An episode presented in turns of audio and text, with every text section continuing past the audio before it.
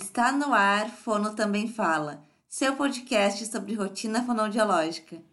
Como todos já sabem, eu sou Isadora. E eu sou a Sabrina. Estamos sambando com vocês hoje. É carnaval. Estamos no bloquinho Unidos da Escola. Sabrina, que bloquinho é esse? Hoje a gente vai falar dessa parceria entre a Fono e a escola. Então a gente vai falar tudo, né, Isadora? Como que funciona, se não funciona, como que a gente faz, lembrando que é o quê? A nossa experiência. então pode não traduzir exatamente a sua experiência e tá tudo bem. Eu queria começar contando para vocês que Sabrina passou a semana de atendimentos pré-carnaval uh, trabalhando maquiada, trabalhando com purpurinas e brilhos e brincos. Uhum. E Sabrina teve um monte de visitas escolares durante a semana. Cinco, para ser exata, cinco. E Sabrina foi na escola com roupa de carnaval, então você não tem desculpa mais. Roupa para não, não Isadora. Roupa Maquiada. não. Uh, maquiada. né? É, não É. foi. E eu postei Não lá foi? nos stories, né? Então, se você tá no podcast, tá no, no Instagram e não segue a gente, pelo amor de Deus, eu não entendo isso. Então, sigam a gente nas redes sociais profissionais. Arroba dra.sabrinafontanese e arroba fono, underline sala de espera. E vejam então a gente aí indo nas escolas ou não indo nas escolas, vamos falar sobre isso agora, com as roupas de carnaval, com roupa de, de frio, com roupa de calor, porque parceria de fono e de escola tem que ser o ano todo, né, Sabrina? Sim, também concordo, Isa. Ah, para quem não ouviu, né, o nosso primeiro episódio ou chegou aí no meio do caminho tá ouvindo livremente, né, sem seguir uma sequência, é, nós trabalhamos em, em realidades diferentes, eu e Isadora, né? Então eu hoje trabalho no consultório particular 100% do tempo e a Isa não, né, Isa?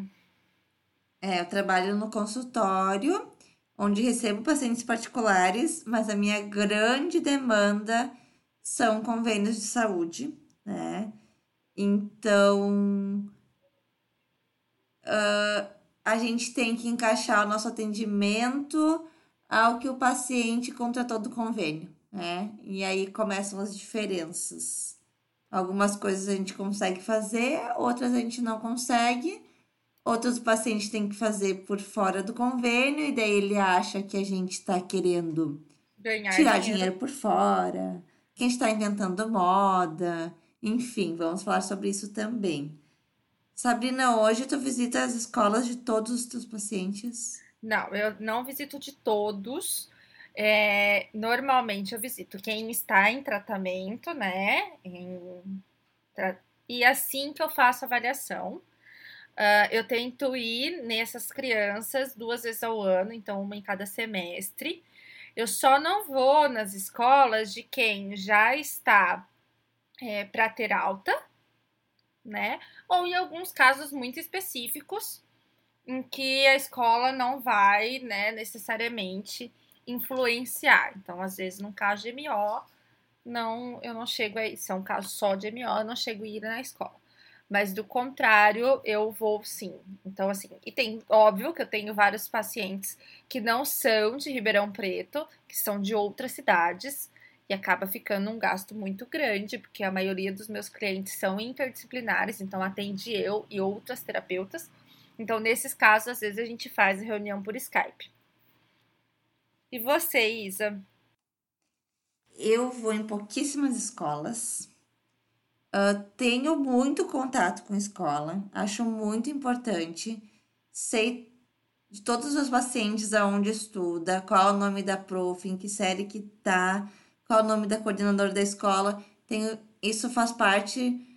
O paciente chega aqui na clínica, tá com o meu secretário, não vi a cara de- do paciente, da criança ainda. Meu secretário pergunta assim: nome, nome da mãe, nome do pai, telefone, escola. Tá ali no prontuário do paciente, né? Vai em escola, sim ou não, o nome da escola. Então, é tão importante que é a primeira pergunta que se faz, tá? Porque a gente precisa, assim como tem o contato do pai e da mãe, a gente precisa ter o contato da escola, porque é onde essa criança está inserida a maior parte do tempo, tá? Então, maioria dos pacientes eu não consigo, infelizmente, ir até a escola por questões burocráticas, porque como eu atendo plano de saúde, o plano de saúde ele é para sessão ambulatorial de fonoaudiologia. Isso que o paciente é autorizado a fazer. Visita escolar não é uma sessão ambulatorial de fonoaudiologia. Então, o valor né, de deslocamento, quem Sabrina falou, uh, de levar uma equipe, às vezes junto, o plano não cobre. Né? E muitos pacientes não têm interesse, e daí às vezes falta da, do profissional, e eu me culpo às vezes de não conseguir transmitir a importância disso para o paciente, né? E muitos pacientes não têm condições financeiras de pagar pelo deslocamento da escola. Né? Conta aí, Isa, o que você faz nesses casos, né? Porque não é porque você não vai na escola que você não tem esse contato, né? Não. Então, primeira vez, estou fazendo a avaliação do paciente, terminei a avaliação, eu mando um relatório para a escola, entrego nas mãos do, do paciente um relatório, tá? Dizendo assim: paciente tal compareceu, avaliação de fonoaudiologia com a queixa tal, né? Uh, estará em foi detectado que precisa de acompanhamento, estará em acompanhamento semanal uh, ou uh, quinzenal ou duas vezes por semana. Uh, enfim, dou aquele resumo da, da situação do paciente e entrego para os pais levarem para a escola no outro dia. Coloco-me à disposição para esclarecimentos. Isso é uma coisa básica, tá? Se apresentar, dizer que o paciente está em acompanhamento e dar o seu contato. Então tá vendo, né, gente? Se, ainda que você não consiga ir, né? Porque Isso. não é a realidade de todo mundo, é importante entrar em contato com essa escola por algum outro tipo de meio. E daí, isso eu avaliei o paciente. Mal conheço ele ainda, não tenho um vínculo bem estabelecido. Avaliei, já avisei a escola. Ó, o seu aluno está vindo na fono, né? Comecei a conhecer esse paciente, conheci bem as dificuldades, vi como que ele aprende, vi tem algumas dúvidas. Se a escola ainda não entrou em contato comigo, eu entro em contato com a escola e muitas vezes os pais também me ajudam a fazer essa ponte. Então os pais levam meu cartãozinho e dizem: "Ah, fono queria conversar". E as, daí a prof me manda um, um oi no WhatsApp, ou eu peço para os pais o telefone da coordenadora da escola, ligo para a coordenadora e peço contato. Então, hoje, contato com professores pelo WhatsApp eu tenho muito, tá? E ali no WhatsApp eu me apresento e eu falo, ó, oh, podemos conversar por aqui, né? Eu não tenho condições de ir aí, coloco a situação, ó, trabalho em São Leopoldo, paciente, a escola é de tal lugar, às vezes o professor não consegue ter disponibilidade, é um professor que é da rede pública, que infelizmente não tem um horário reservado para receber esse tipo de profissional, né? Enfim, podemos conversar por aqui? Não podemos? Quer ligar? Podemos mandar um e-mail? Manda um relatório. Tem casos que eu não quero falar por WhatsApp, né? Coisas mais. Uhum. Uh, como posso dizer, mais confidenciais, assim, da profissão, né? A gente manda um relatório profissional para a escola. Então, assim, eu vou sentindo, que nem tu falou, Sabrina, eu vou sentindo a necessidade daquele paciente. Se é só uma questão de dar uma orientada, ó, oh, uh, qualquer dúvida me, me chama, ou se o paciente falar errado, dá o exemplo certo, às vezes é só isso que a gente quer falar para a escola. Pode ser pelo WhatsApp. Agora, se tem uma questão que tem que ser discutida, daí a gente dá um jeito de como que vai discutir, né? E às vezes hum, o, o professor sabe que está vindo na fono, a fono sabe que tem professor, mas não se entra em contato.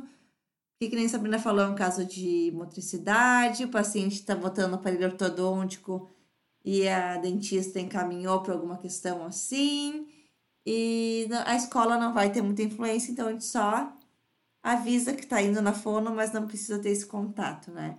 Então vai muito de sentir a necessidade do paciente e sempre se colocar à disposição, por mais que não sinta a necessidade, botar à disposição, porque às vezes a gente não tem necessidade, mas a escola sente necessidade de trazer alguma coisa pra gente que a gente nem imagina, né, Sabrina? É, eu acho que uh, muita gente, essa semana que eu tive cinco escolas, então postei bastante essas visitas, muita gente vem me perguntar por que, que eu vou na escola, né? Então, muita gente ainda não entende muito bem essa questão. Número um, divulgação, né? Divulgação do seu trabalho, do seu nome, é muito importante. Eu já tive casos que vieram indicações da escola. A Isa acho que também teve, né, Isa? Sim, já tive também. Então é, é uma coisa que funciona bem, né? Ah, número dois, eu passo o que foi o que aconteceu na avaliação, por que, que esses pais vieram me procurar, procurar, quais são as habilidades da criança, quais são as desabilidades da criança. Então eu explico mesmo o que, que é, né? Uh, em terceiro lugar, explicar alguns diagnósticos. Então, eu trabalho principalmente com apraxia de fala e seletividade alimentar. São dois diagnósticos muito recentes na fonoaudiologia. Então, a maioria das escolas não conhece, né? Então, assim, é importante você ir e explicar o que, que é aquilo, o que, que aquela criança tem, né? Então, qual que é a dificuldade que ela tem. E também, né, por último, não menos importante, ouvir como é na escola.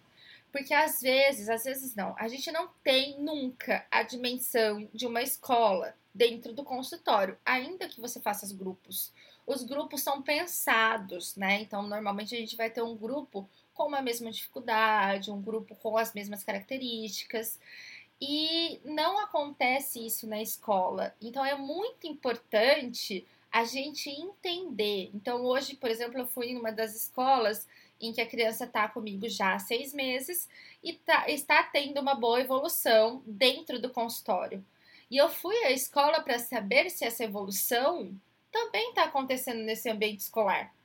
Então, se essa criança está conseguindo colocar as funções que eu estou ensinando para ele de linguagem dentro de um ambiente completamente diferente, que tem uma demanda diferente, que tem questões diferentes. Então, eu acho que essa troca é muito importante. E, e é bem isso, a gente está achando que o paciente está uh, evoluindo e está evoluindo dentro das quatro paredes do consultório. Ou a gente está achando que não está evoluindo, mas com a gente não está evoluindo, mas já se notou uma diferença num outro ambiente, né, Sabrina? o ambiente, principalmente tratando de criança, o ambiente faz muita diferença, né? As crianças em casa são uma coisa, a criança na escola é outra, a criança na fono é outra. Então, de compreender esses ambientes é, assim, essencial. Tirar dúvidas da escola também. E aprender com a escola, que eu, eu acho que também é assim, ó. A gente não pode achar que a gente é mais do que o professor, que a gente é mais do que algum profissional, né? Muitas escolas têm medo de receber o fono ou o fisioterapeuta, enfim, porque acham que o profissional está indo lá julgar o trabalho da escola, né?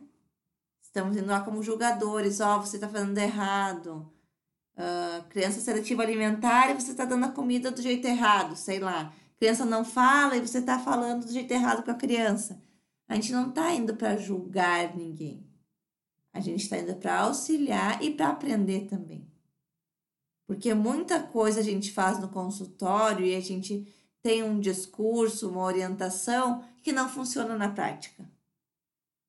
É, então não adianta nada a gente estar tá orientando uh, o pai, a mãe a pedir para o professor fazer tal atividade com o aluno e chega lá e na prática aquilo não funciona, não se encaixa com a aula que o professor pensou, porque o professor não pode dedicar a sua aula toda para o seu paciente. Ele tem uma turma.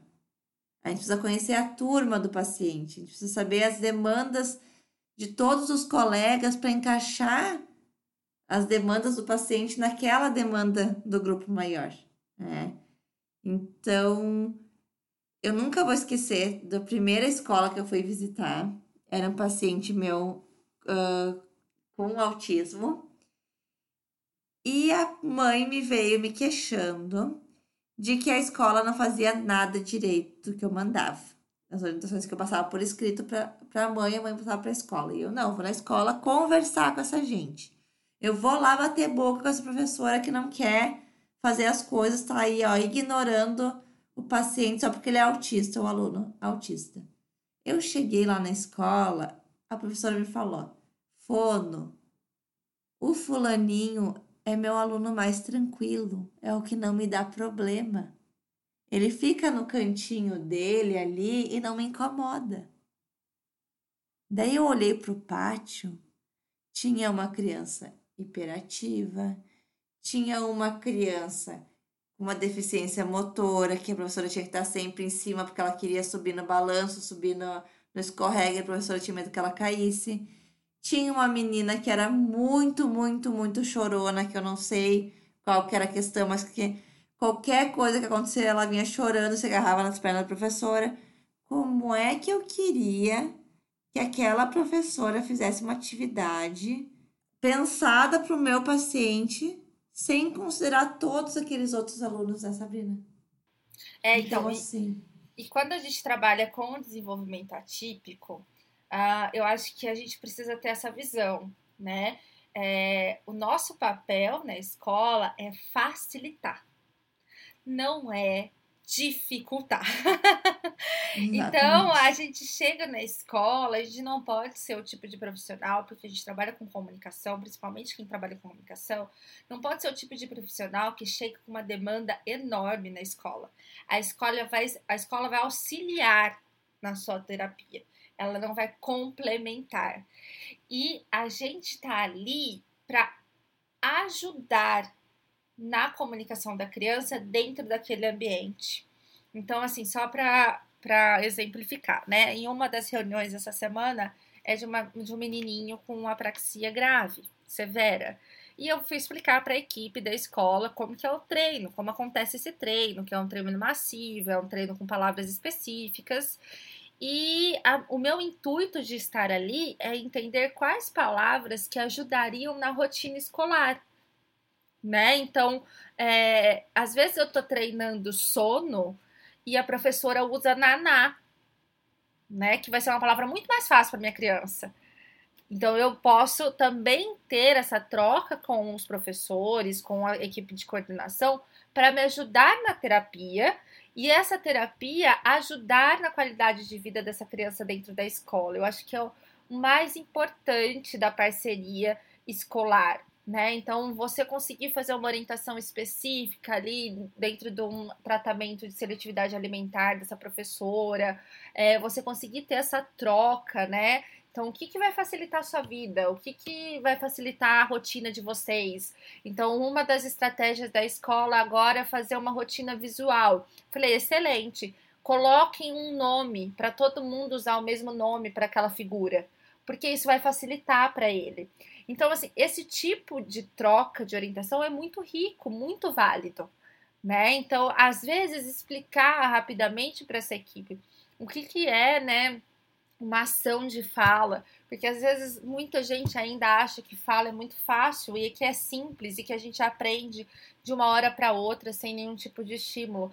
É importante que essa equipe saiba identificar quando existe realmente questões de linguagem, questões de fala, né, questões alimentares, até mesmo de motricidade orofacial. Uh, então, acho que tudo isso é muito rico durante uma visita escolar e que não pode ser perdido. Então, sempre que tiver a oportunidade, né, uh, esse contato com a escola, independente se vai ser presencial ou não, ele deve acontecer. É uma parceria, né? Como diz o nome do, do nosso episódio, é união. É, união. Uhum. Não é para ser uma guerra na fono com a escola, que às vezes se torna uma guerra, né? Eu já, eu já entrei em guerras com escolas. Ah, eu também já entrei, fiz agora. Né? Às vezes vamos ser sinceras, né, Sabrina? A gente quer a união, mas às vezes a união não acontece. Uh, e às vezes eu oriento os pais, olha, não, não rolou, não consegui conversar com a professora, não consegui, não, ela não me deu abertura, não, né? É, infelizmente, às vezes a gente precisa colocar uma situação. Eu sempre falo que o meu cliente é a criança, né? Então, se eu não concordo com alguma conduta que a escola está tendo, ou se a escola não segue orientações básicas, né? Então, às vezes você não quer criar uma demanda, mas existem coisas que você consegue adaptar na escola que vão facilitar a vida da escola. E muitas escolas não aceitam. Então, quando acontece esse tipo de problema, né? Então, de enfrentamento, é importante chegar e falar para as escolas, e falar para as escolas não, falar para os pais, né? Olha, a gente foi, orientou, a gente tem orientado, tem tentado, mas o negócio não vai, né? Eu acho que isso é importante também de ser colocado. Eu tenho experiências muito boas com escola, mas eu também tenho experiências muito ruins, né? Eu acho que nem, nenhum fonoaudiólogo tá livre disso.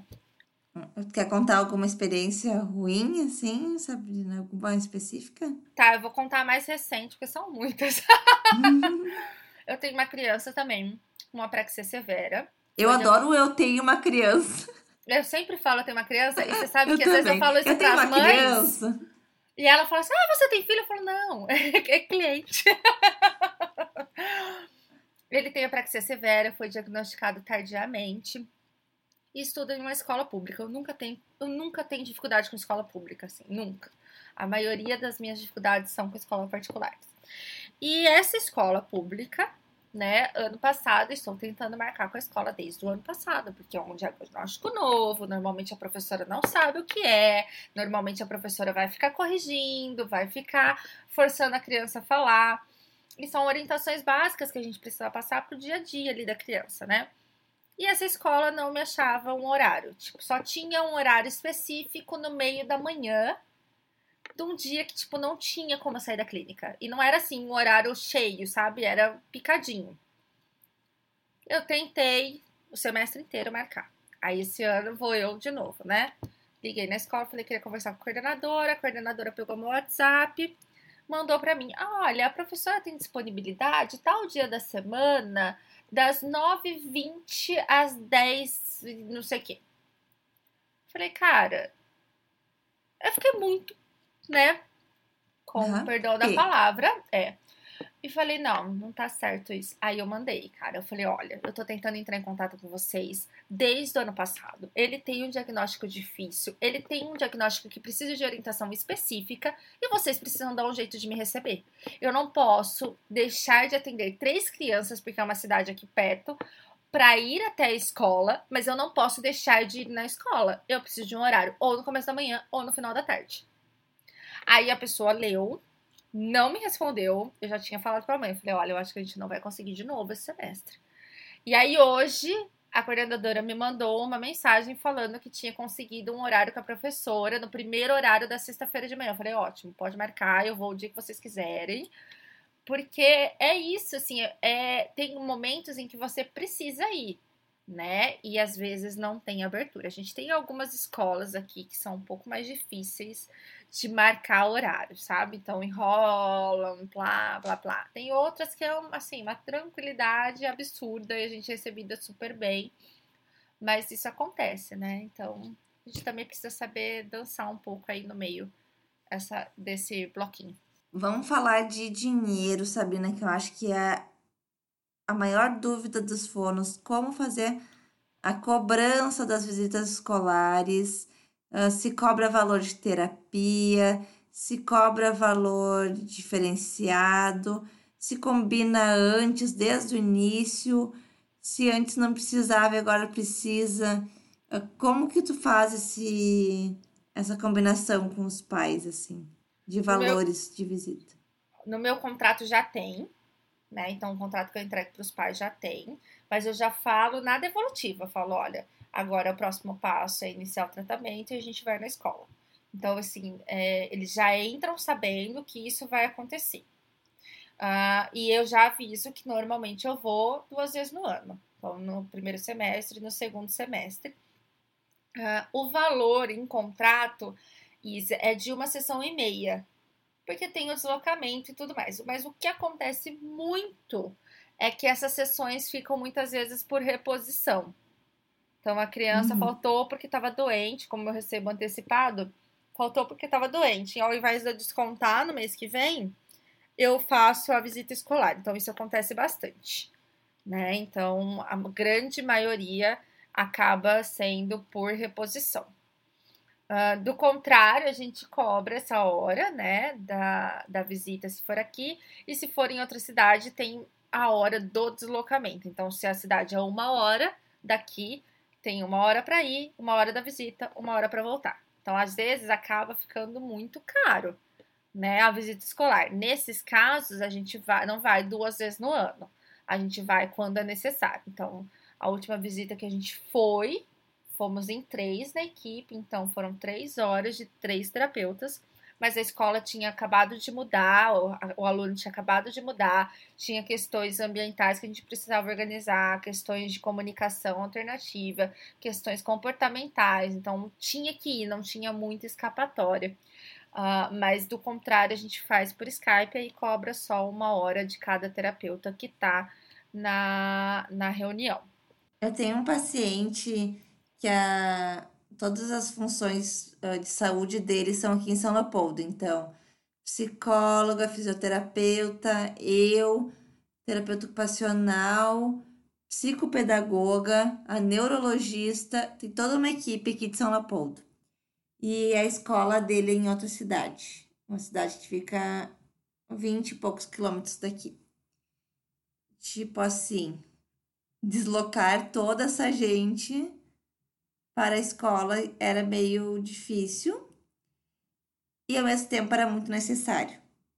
O que aconteceu foi que a professora e a, e a coordenadora da escola vieram até São Leopoldo e nos reunimos todos na, no consultório da neurologista. É, isso acontece então, bastante assim, aqui. A gente recebe bastante, professor. Então, às vezes, é, e daí vai da gente saber o que, que é importante, né, Sabrina? Às vezes conhecer o ambiente é muito importante. Então, meus casos, principalmente de TEA, questões do autismo, para mim é muito importante eu entender o ambiente escolar. Como que é a sala, como que é o pátio, como que é o corredor, onde que o paciente gosta de ficar na sala, como que é a organização do ambiente. Agora, um outro paciente com a dificuldade de fala, por exemplo, o ambiente não influencia tanto. Então, o professor vir até o consultório ou eu ir até a escola não vai fazer tanta diferença. Então, acontece, às vezes, da escola vir, em vez da gente ir até a escola. Né? É, isso é bastante legal de colocar, porque pode acontecer, viu, gente? É normal o professor vir para a clínica e a gente fazer a reunião ali ao invés de fazer na escola. Já aconteceu também de a gente marcar um restaurante na hora do almoço. Tipo, não tinha outra possibilidade. O único dia que a professora conseguia e eu também conseguia era num dia que a minha sala estava sendo usada por uma colega e eu não tinha onde receber a professora. E a gente estava naquela situação, não, vamos almoçar juntas ali num, um restaurante, a gente almoçou juntas e, com, e nos reunimos na hora do almoço, enfim. Daí vai da necessidade de ter aquele contato ou não, né? Mas sempre é cobrado, né? Mesmo que eu saia para almoçar com a professora, eu vou cobrar a hora dessa reunião do para a família do paciente. Aqui, alguns planos de saúde a gente já conseguiu entrar em contato e explicar essa situação e eles nos permitiram, então, cobrar consultas pelo plano, né? Então, cobrar uh, duas, três consultas, uh, descontado o pacote do paciente ali das autorizações para ir na escola, né? Mas isso daí o paciente tem que assinar um termo de que ele está ciente de que está sendo usado porque ele contratou uma coisa e está sendo usado para outra, entendeu? É meio uhum. complexa a logística jurídica, então muitos planos não aceitam. E se o plano não aceita e não consegue ser feito, daí é cobrado o valor que eu cobro da consulta particular também. Cobro normalmente daí o valor de uma sessão, se for dentro da cidade, né? Mas acontece bem pouco, são poucos pais que, que pagam pela visita. Quero, minha meta, talvez 2021, é eu conseguir conscientizar melhor os pais quanto a isso. O que aconteceu, Sabrina, aconteceu uma coisa muito legal, uns tempos atrás, que eu recebi um paciente encaminhado de uma escola. E é uma escola que eu nunca fui na vida. E o paciente chegou, um paciente particular, e eu perguntei: da onde tu conseguiu meu contato? Ah, da escola tal. Vamos dizer, da escola Unidunité. Ah, escola Unidunité, mas eu não conheço essa escola. Gente, não é esse nome, tá? Inventei esse nome agora, nem sei se existe.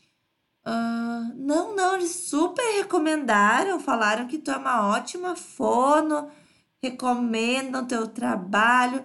E eu, meu Deus, gente. Eu fiquei assim, da onde, da onde eu nunca fui nessa escola. Daí eu me lembrei de uma avaliação que eu tinha feito há um ano atrás, numa criança, que a mãe estava preocupada que não estava falando muito. Eu avaliei a criança e a criança estava dentro do esperado para a idade. Então ela não tinha nenhuma questão que precisasse de atendimento, era uma mãe que estava ansiosa mesmo. E eu fiz um relatório para a mãe levar para a escola, dizendo que a mãe compareceu, com a queixa da criança tá falando pouco, que foi avaliado, que foi observado tal e tal e tal aspecto, que está dentro do esperado e que era para a escola observar se até tal idade a criança tiver atingido tais uh, metas de linguagem, vamos dizer assim, né? Que estaria tudo certo. A criança nunca mais voltou para mim, acho que deve estar tá já tagarelando por aí. Mas a escola ficou com o meu relatório né? E lá no meu relatório tem meu nome e lá embaixo, no rodapé, tem meu contato telefônico, tem meu e-mail, tem meu endereço. Então, assim, nem lembrava o nome da escola, nunca fui na escola, mas a escola me recomendou. Olha só, tá vendo quanto que é importante? É muito importante esse contato e essa devolutiva para a escola Assim como é para médicos, né, e equipe, mas isso a gente já falou muito, a gente falou muito em outros podcasts também, de como aí se promover e ter o seu nome conhecido. Oi, Isa. E você já tem, assim, você teve, né, experiência com alguma escola deu problema? Ou sempre foi tudo muito tranquilo? Eu já tive escola que ficou de me dar um retorno e não deu. Já tive escola que eu mandei material e pedi para me mandarem algumas coisas que eu tinha dúvidas também. Nunca mais apareceram. Mas assim, de problema, problema mesmo. Essa escola que eu comentei lá que o meu paciente autista era o menos problemático da turma para professora, que, que menos dava trabalho. Aquela escola foi um problema, porque ao mesmo tempo que eu vi que a prof estava sobrecarregada, eu não gostei que ela falou que ele era o menor dos problemas, entendeu? Uhum. Tipo assim, é, a criança não tá falando, a criança não faz nada, ela fica aqui num canto, não me incomoda, é o menor dos meus problemas. Daí eu ali eu tive um pouco de, de briga assim com a escola. Uh, mas conseguimos se entender, a professora pediu desculpa pelas palavras, é que realmente na cabeça dela, né? Naquele momento era o menor dos problemas mesmo. Talvez eu também, no lugar dela, tivesse usado aquela, aquelas colocações. Mas de problema, problema, problema mesmo, assim, não. Sabrina. Entendi. De arrumar briga, assim, não. Hum, que bom, né? Excelente. Você já teve? Ah, já. Mas assim, desnecessário relembrar. Mas foi um caso em que a escola estava com uma postura muito, muito inadequada com a criança. E essa postura inadequada com a criança estava prejudicando muito a vida comunicativa dela. Assim. Então, a, a escola não aceitava grupo de WhatsApp, não aceitava grupo de e-mail, não aceitava caderninho, não aceitava nada. Sabe quando você vê claramente que eles não querem ajudar, né? Isso acontece às vezes. E... Às vezes é porque sabem que estão com a postura errada, né, Sabrina? Aham, exato. E não querem contato com ninguém para ninguém descobrir que eles estão com a postura errada. E assim, uma visão sobre inclusão que eu acho assim muito séria, assim. Então a, a coordenadora virou para mim e falou assim: "Porque assim, a gente trata aqui todas as crianças iguais. Né? A gente não faz distinção de nenhuma criança. E isso não é incluir né? Isso é simplesmente colocar todo mundo no mesmo patamar. Inclusão é você pensar quais são as dificuldades daquela criança e como você vai adequar o seu comportamento, as suas regras àquele tipo de dificuldade. Né? Então aí a gente começou numa discussão bem calorosa com relação a isso, né? Ah, os ao pais, vivo? Ou ao vivo, os pais estavam presentes, Uh, não estava só eu da equipe, então foi uma reunião com assim, mais de 10 pessoas, uh, até chegar ao ponto de falar: olha, pela visão dos terapeutas, a escola não quer a criança aqui, é isso. Né? Então, assim, é, a gente tem algumas inclusões que são um pouco mais complexas, né? Então, isso não foi uma vez só que aconteceu né, foi a única vez que eu estava presente, mas já aconteceu com equipes em que eu estou, mas não vou na reunião, que a escola vai é, levando a caminhos de você ter que chegar e perguntar: você quer que o aluno saia? É isso que está acontecendo, né? Então, é, são situações muito delicadas, são situações muito difíceis, porque assim é uma escola que nunca mais na vida vai indicar qualquer pessoa da equipe, obviamente, né? Porque a gente põe em questão uh, regras. deles. Exato.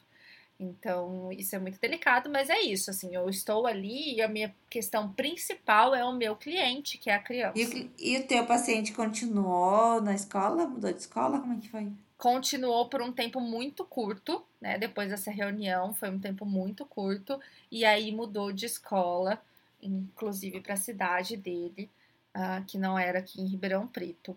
Mas foi muito difícil, assim, porque era uma escola que tinha uh, uma fama de ser muito inclusiva, né? Uhum. Então foi bem complicado. Mas, assim, do, do mais, isso acho que é o que mais foi fora da curva. Do resto é tudo muito tranquilo, assim. Às vezes a escola ouve, não faz nada, não ajuda em nada, mas não tem muita treta também. É, isso acontece bastante, né? Tipo, ah tá. Sabe aquele, aquele meme, ah tá? Aham. Uhum. Ah tá. Tipo, tu fala assim um negócio, ah tá. É, tem tipo, bastante escolas assim. sabe que a pessoa não vai Principalmente fazer nada, mas... escolas de alto padrão, né? Não sei qual é a sua experiência com escolas de alto padrão. Mas a maioria das escolas aqui de alto padrão são escolas que botam mesmo a peneira na frente do sol. Então, eles não assumem que a criança tem uma dificuldade, que a criança está com uh, questões para ultrapassar aquilo ali. E então eles né, ficam um pouco receosos em colocações para os pais.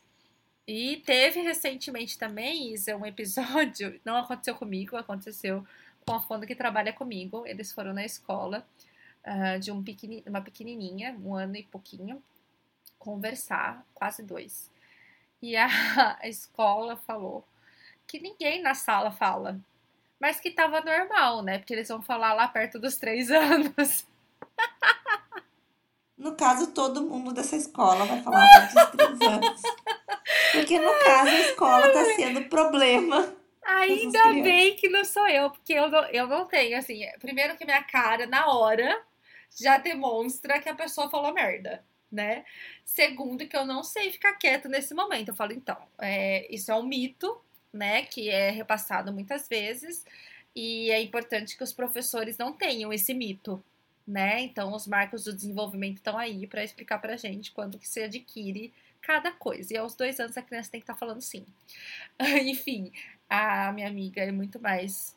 Uh, não é polida Quieta. do que eu, uhum. né? Muito mais polida do que eu. ela respirou fundo e seguiu a reunião. Mas são coisas Mas sabe. Sabrina, que eu tô recebendo alguns pacientes ah, de primeiro ano. Ano passado eu recebi muitos com dificuldades de fala, ah, que estavam aparecendo na alfabetização também, né? Então, aqueles erros de fala que vão para a escrita. E são alunos de uma escola específica, que eu fiquei muito feliz que eu percebi que aquela escola é uma escola de alto padrão, tá? Estava encaminhando os pacientes, né? Então, pacientes que estavam chegando no primeiro ano com dificuldades, todos sendo encaminhados pela para fono. E eu, que legal, a escola está atenta e sabe que precisa encaminhar. Que muitos pacientes chegam ah, vindo de outras escolas para o primeiro ano do ensino fundamental, né? Então, fazem Uhum. a educação infantil numa escola e chegam novos nessa outra escola. E agora eu comecei a perguntar para os alunos de, de primeiro ano onde estudavam antes. Isso é outra dica. E É, eu a gente comecei a pergunta. perceber, eu comecei a perceber que vários já eram dessa escola. Eu estava achando que a escola estava super ligada e estava já encaminhando na primeira semana de aula, assim, já percebendo os problemas, encaminhando. Bah, que legal. E daí eu comecei a ver, não, mas ele faz desde lá do berçário na escola. Ele entrou lá no infantil, não sei das quantas, jardim, não sei das quantas, Nossa. na escola. E eu percebi que era a professora da escola do primeiro ano que estava sabendo, mas que as professoras da educação infantil daquela escola não estavam sabendo sobre desenvolvimento de linguagem, sobre os marcos esperados. E agora eu não fiz ainda, mas eu quero botar num Excel quantos pacientes eu recebi no ano passado dessa escola, em primeiro ano, quantos estavam com dificuldade de alfabetização e quantos já vinham há quanto tempo nessa escola. E eu quero mandar um e-mail com esses dados, bem tabeladinhos, explicadinhos, para a coordenação da escola, para a diretoria da escola.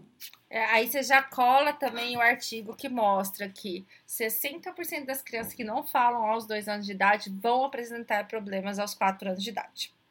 É, não é nem questão ah, de não falar, são, ah, são algumas trocas na fala, sabe? Sim. uhum. Ah, ah, aquela coisa, ah, ele fala que nem criancinha, então troca do. Não tem urã adquirido, né? Não tem encontro consonantal adquirido, tá chegando no primeiro ano sem dar com toda a questão ah, de fonemas adquiridos. E aí vai dar problema na alfabetização, né? Vai dar, Cadê né? rolo? Vai dar, já tá dando. É. E daí, isso, eu quero assim, não quero ir na escola falar de nenhum ah, cliente meu específico, nesse caso, né?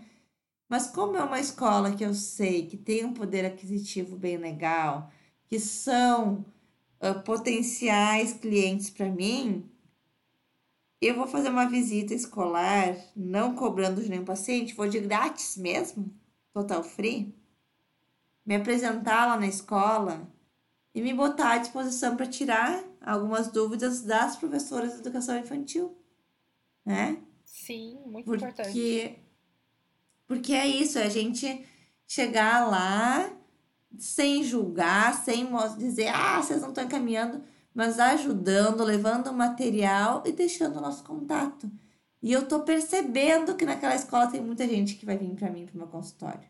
Então eu preciso, daí a gente já falou num outro episódio aqui da caça aos pacientes, né? Me formei e agora eu preciso saber onde está o meu potencial cliente, um potencial paciente. E aquela escola é uma escola de potenciais clientes que tem a idade que eu atendo, que tem o poder aquisitivo que eu quero que meus clientes tenham, que tem ah, as dificuldades fonoaudiológicas que eu atendo. Então, assim, eu preciso estar nesse local. Sim, é, eu acho que isso também é importante a gente visualizar e ver, né? E se disponibilizar a fazer esse tipo de orientação que também é serviço da fonoaudiologia. Então, nós, enquanto é, trabalhamos com comunicação, é o nosso dever, sim, levar informação, destruir mitos sobre Prevenção, aquilo né? que a gente trabalha, exato. É muito melhor. Eu sempre falo, se a criança tem uma dificuldade com um ano e meio de idade, a terapia para sanar essa dificuldade é tão rápida, tão eficaz.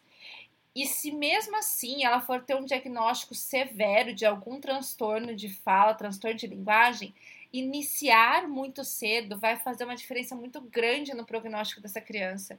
Não existe porquê a gente não intervir, não existe porquê a gente não estar recebendo crianças nessas idades, né? Então eu tenho uma pediatra aqui que indica muito criança pititica, né? E às vezes são sessões de orientação e pronto, a criança já atinge quantidade de vocabulário, já está usando as funções que tinha que usar e não vai ter mais questões, né? Então é muito importante que a gente também faça esse trabalho de conscientização social.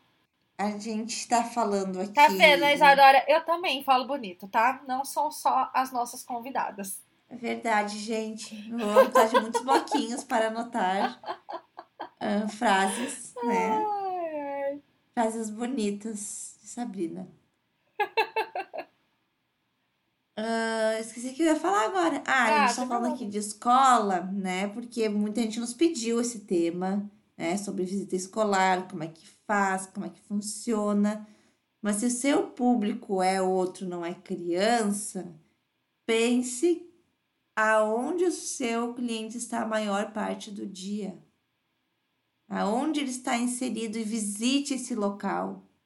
E converse com quem está nesse local. É, isso é muito importante. É, a gente fala em escola, mas isso aqui vale para. Uhum. Sim, se você trabalha com voz profissional e seu paciente tem uma banda, sei lá, a gente está inventando, tá? E você trabalha só com o seu paciente dentro dos quatro paredes do consultório, que é o cantor, e nunca botou ele lá com o baterista e o guitarrista do lado para ver como é que é a voz dele no ensaio com toda a galera, sei lá, você não tá vendo o seu cliente na realidade dele. Né? Você está Uhum. pegando uma amostra desse cliente. A gente não pode pegar amostras dos nossos clientes, a gente precisa tratar o cliente como um todo. Né? Então, não existe maior ah, amostra de uma criança do que a escola, porque é o ambiente que ela está mais inserida, é o ambiente que ela está em pleno desenvolvimento, por mais que ela fique meio turno em casa e meio turno na escola, na escola ela tem maior demanda de atividades, então mais habilidades sendo trabalhadas e é onde a gente vai conseguir ah, ver muita coisa e, e auxiliar em muitas coisas, né? É, é, casa de repouso para quem trabalha com idoso é extremamente importante ir e, e orientar a equipe, né? Então é pensar realmente na realidade de cada um e conseguir encaixar esse pensamento. E tudo que a gente falou aqui vale para isso, né? Então, se você trabalha só com idosos, quando vai lá fazer o contrato ali de início de atendimento, já coloca isso, a visita à casa de repouso do, do seu paciente. Já pensem, né? Como vai ser cobrado, como vai ser a sua logística para entrar em contato com essa, com esse local, sua logística para ir até o local, como vai funcionar. Vocês precisam colocar isso já na rotina de vocês, né? De início é complicado, principalmente questão de agenda, eu acho, né, Sabrina? Para mim, a agenda é o Uhum, que mais é muito complica. difícil, é. Hoje eu tenho a minha sexta-feira de tarde livre. Livre entre aspas, tipo assim, não existe marcação de pacientes no consultório sexta-feira de tarde, mas eu faço muita coisa na sexta-feira de tarde, né? Então, às vezes, questão de escola, eu vou nas sextas, ah, alguns ah, domiciliares eu faço na sexta, alguns casos ah, do hospital que eu tenho que ficar mais tempo, avaliações mais tempo, marco para sexta. Então, eu tenho hoje em minha agenda um, um turno da semana que é para resolver essas questões. Mas às vezes, na minha agenda, o livre é na sexta e na agenda da prof, o livre é na terça, né? E daí a gente tem que dar um jeito de conciliar uma agenda com a outra, e isso é uma logística complicadinha, mas tem que todo mundo ceder um pouquinho também. Acho que é isso, né, Isa? É isso. Falamos Eu 50 minutos saber... sobre escola. Eu queria muito saber como é que nossos ouvintes fazem, se eles estão uh, indo nas escolas, se existe isso, se os pais aceitam, como, se os professores aceitam, como é que é. Nos mandem, gente, nos contem. Vai lá nas nossas redes sociais e mandem pra gente o que, que vocês Sigam fazem. Sigam no Instagram, arroba Fono também fala, que é a rede social que a gente tá. E nos mandem no direct, nos contem, tá? Porque, como a gente sempre fala, a realidade aqui é de duas fonos, Isadora e Sabrina. Pode ser que o que a gente tenha falado para sua realidade não tenha nada que ver, e daí você nos manda lá, olha, nada que ver com o que vocês falaram, porque aqui só funciona se for de tal jeito, né? E é legal a gente saber também. Porque vocês nos escutam, tiram um monte de dicas aí pro dia a dia de vocês. E eu e a Sabrina, a gente não tem nenhum podcast para escutar para tirar dica pro nosso dia a dia. é, a gente acabou de gravar com convidada que a gente ficou o quê? Ouvindo, né, Isadora? Falei, vamos aproveitar. Assim, não falaram nada. a gente ficou aprendendo. é bem isso. Gente, quem ouviu até aqui já sabe, né? Segue, põe lá o follow, seguir, receber notificação. Não sei como chama, onde você está ouvindo, mas o importante é que você faça este movimento para nos ajudar. Uh, Sigam a gente nas redes sociais, pelo Fono Também Fala, e nas nossas redes particulares profissionais. E venham falar com a gente, a gente ama ouvir o que vocês estão achando dos episódios. É, a gente ama ler quais são, os, quais são as, ó, as impressões que vocês tiveram, né, do que a gente gravou.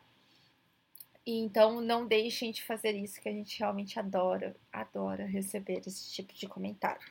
E nos indiquem, gente, é muito importante. Infelizmente o podcast não é tão conhecido ainda. Ainda. Então o Instagram a pessoa entra e começa a procurar lá, começa a pesquisar fono, fonodiologia, já começa a achar vários perfis, mas ninguém entra em, em plataforma aí de áudio, de podcast, de música e pesquisa por fono. As pessoas não têm ainda esse hábito.